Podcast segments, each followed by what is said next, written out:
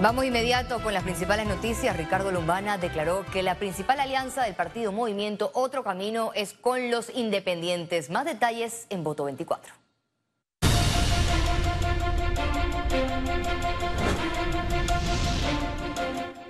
El partido Otro Camino confirmó la postulación de la candidata independiente a representante del corregimiento de San Francisco, Serena Bambas.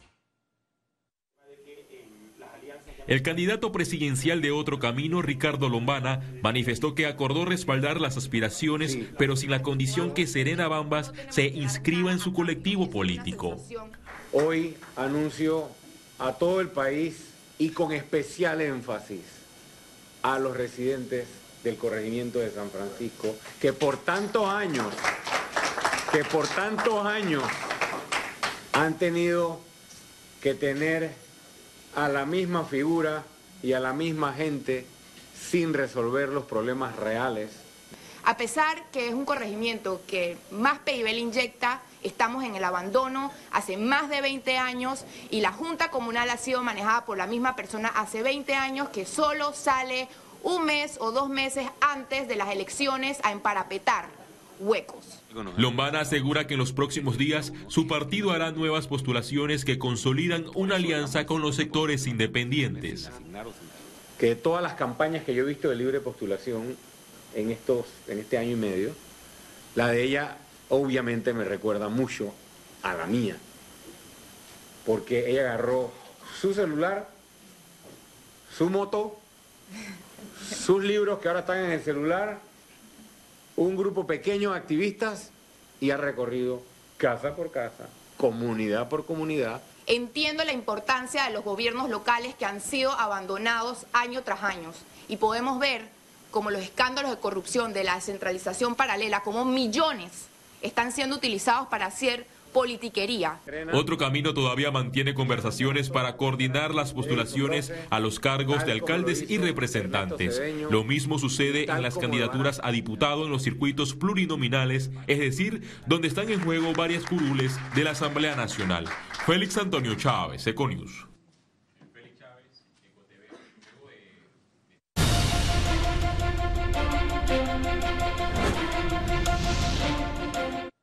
En otra información, el expresidente Juan Carlos Varela es cuestionado por confirmar a su postulación como candidato a diputado del Parlamento Centroamericano. A pesar de haber declarado que no tendría autoridad moral para inscribirse en el Parlacén, el expresidente Juan Carlos Varela tomó la decisión en medio del proceso en su contra por blanqueo de capitales en el caso de Brecht. No hay manera de, impedirlo porque Panamá es parte eh, del Tratado Centroamericano eh, forma parte del Parlamento Centroamericano, que incluso el mismo expresidente eh, Varela quiso sacar al país del, del, pacto del Tratado Centroamericano y eliminar el Parlamento. Eh, y no lo pudo hacer. Varela ahora debe recibir el espaldarazo en la votación secreta de la Convención Nacional Ordinaria del Partido Panameñista que preside José Isabel Blandón para formalizar sus aspiraciones tener inmunidad por ser miembro del Parlacén es un daño que se le hace a la política panameña, a los partidos panameños, y es un mal ejemplo. Varela busca seguir el mismo ejemplo del expresidente Ricardo Martinelli y sus dos hijos, quienes se acogieron al blindaje del Parlacén. De ser electo, sería procesado por la Corte Suprema de Justicia, una jugada que dilataría su caso judicial. Es bochornoso que un partido político no haya afinado su código ética para impedir que personas que tienen cuestionamientos procesales puedan aspirar a un cargo de elección popular. Actualmente Varela permanece incluido en la lista de corruptos del Departamento de Estado de Estados Unidos. Félix Antonio Chávez, Econius. Este jueves la Comisión de Gobierno, Justicia y Asuntos Constitucionales de la Asamblea Nacional aprobó retirar el proyecto de ley 1031 que derogaba la Ley de Transparencia 2002.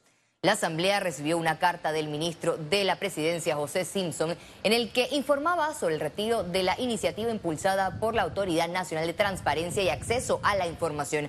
Hace una semana el presidente Laurentino Cortizo y sus ministros acordaron retirar el proyecto. El diputado Roberto Ábrego, presidente de la Comisión de Comercio de la Asamblea Nacional, confirmó que la próxima semana retomarán el debate del proyecto que establece el contrato minero. Lo que va a pasar ahora es lo que pasa normalmente en lo que es un primer debate. Son nueve diputados que forman parte de la comisión y le va a corresponder entonces tomar la decisión a favor o en contra o algunas medidas adicionales ante votar. Este jueves el Metro de Panamá informó la llegada de las primeras piezas de la tuneladora que se encargará de excavar el túnel de la línea 3 del Metro de Panamá.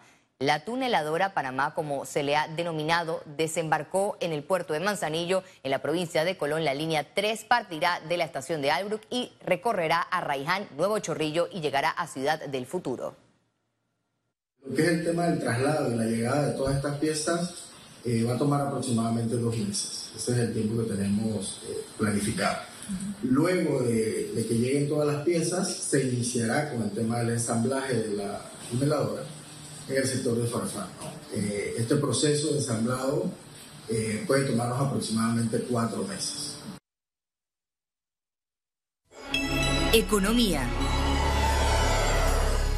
El presidente Laurentino Cortizo sancionó este jueves la ley que establece un régimen de intereses preferenciales para préstamos hipotecarios a viviendas nuevas.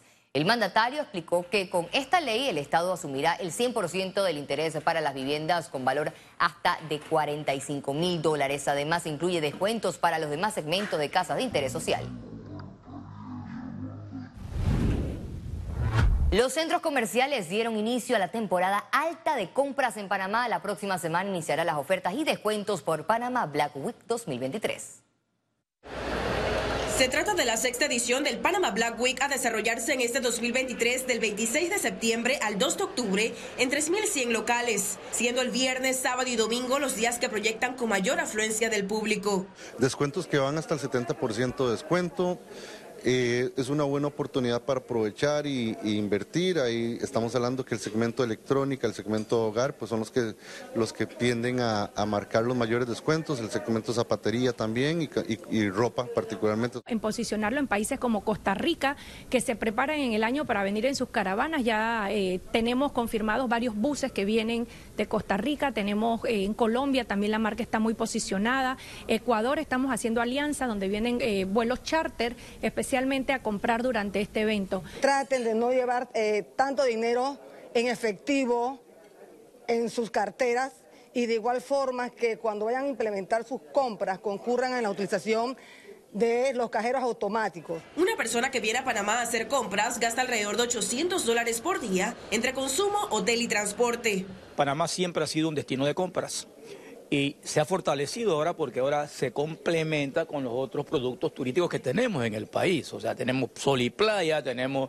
naturaleza, tenemos la parte cultural. Aclararon que no son falsos descuentos como señalan en redes sociales. Siempre hay un tabú, hay un tema que la gente dice que es que se aprovechan unos días antes, aumentan los, los, costos para luego rebajarlos y que son falsos descuentos.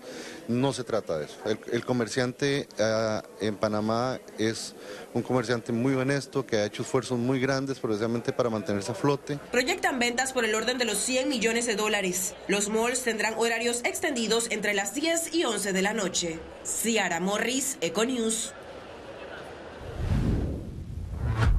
La Asociación Panameña de Centros Comerciales juramentó este jueves a su nueva junta directiva. Eric Zamora, administrador de Megamall, es el nuevo presidente de la asociación. Durante la conferencia de prensa del Panama Black Week 2023, el gremio juramentó a Zamora junto a su nueva directiva. Se comprometieron a seguir fomentando el turismo de compras en el país y los precios competitivos para los panameños. Desde este viernes 22 de septiembre los precios de los combustibles registrarán nuevas variaciones respectivamente. A continuación el detalle. La gasolina de 95 octanos tendrá un valor de un balboa con 16 centavos el litro. Se mantiene igual. La gasolina de 91 octanos se situará en un balboa con 9 centavos el litro. Tampoco registrará variación, mientras que el diésel quedará en un balboa con 10 centavos el litro. Aumenta 4 centavos. Banca Comercial y Pymes de Banco Delta. Contáctanos al 321-3300. Presenta Conexión Financiera con Carlos Araúz. Bienvenidos a Conexión Financiera, les habla Carlos Araúz. La discusión sobre el salario mínimo arrancó formalmente y para enero tendremos una nueva tabla. Seguramente el gobierno de turno jugará un rol decisivo final, porque es altamente probable que el sector sindical proponga cambios insostenibles para el sector privado productivo. Por otro lado, el sector empresarial quiera mantener los niveles actuales de compromisos salariales, aunque los mismos no sean suficientes para cubrir dignamente la canasta básica, transporte, comida y escuela, entre otros. ¿Cómo hacemos entonces para lograr salarios dignos? Los salarios en el sector formal panameño laboral no alcanzan y por ende la informalidad se ha disparado. En el año 2017 el 40% de los panameños estaban en el sector informal. Gradualmente, año 2018 al 43% y 2019 al 44% de panameños en el sector informal, se le suma entonces el agravante de la pandemia 2020, un 49%, disparándose en el año 2023 a un 57%, casi un 60% de todos los panameños del sector informal que no cotiza y que no tienen aspiraciones de crecimiento en el sector privado formal. Una forma de mantener la capacidad adquisitiva del trabajador sería ajustando los salarios reales en la misma proporción de la inflación del país. En el caso de Panamá, seguimos enfrentando una baja productividad. La pregunta que siempre queda pendiente es cómo cambiamos esta obsesión por subir salarios sin importar el mérito o la medición sensata de producción. En Conexión Financiera ofrecemos algunas ideas establecer programas de innovación y de mejora continua en cada empresa como parte de los objetivos estratégicos y amarrarlo a la compensación variable de los trabajadores. En materia laboral, el sector privado está llamado a contribuir más activamente en el desarrollo de programas de capacitación y formación de nuevos talentos.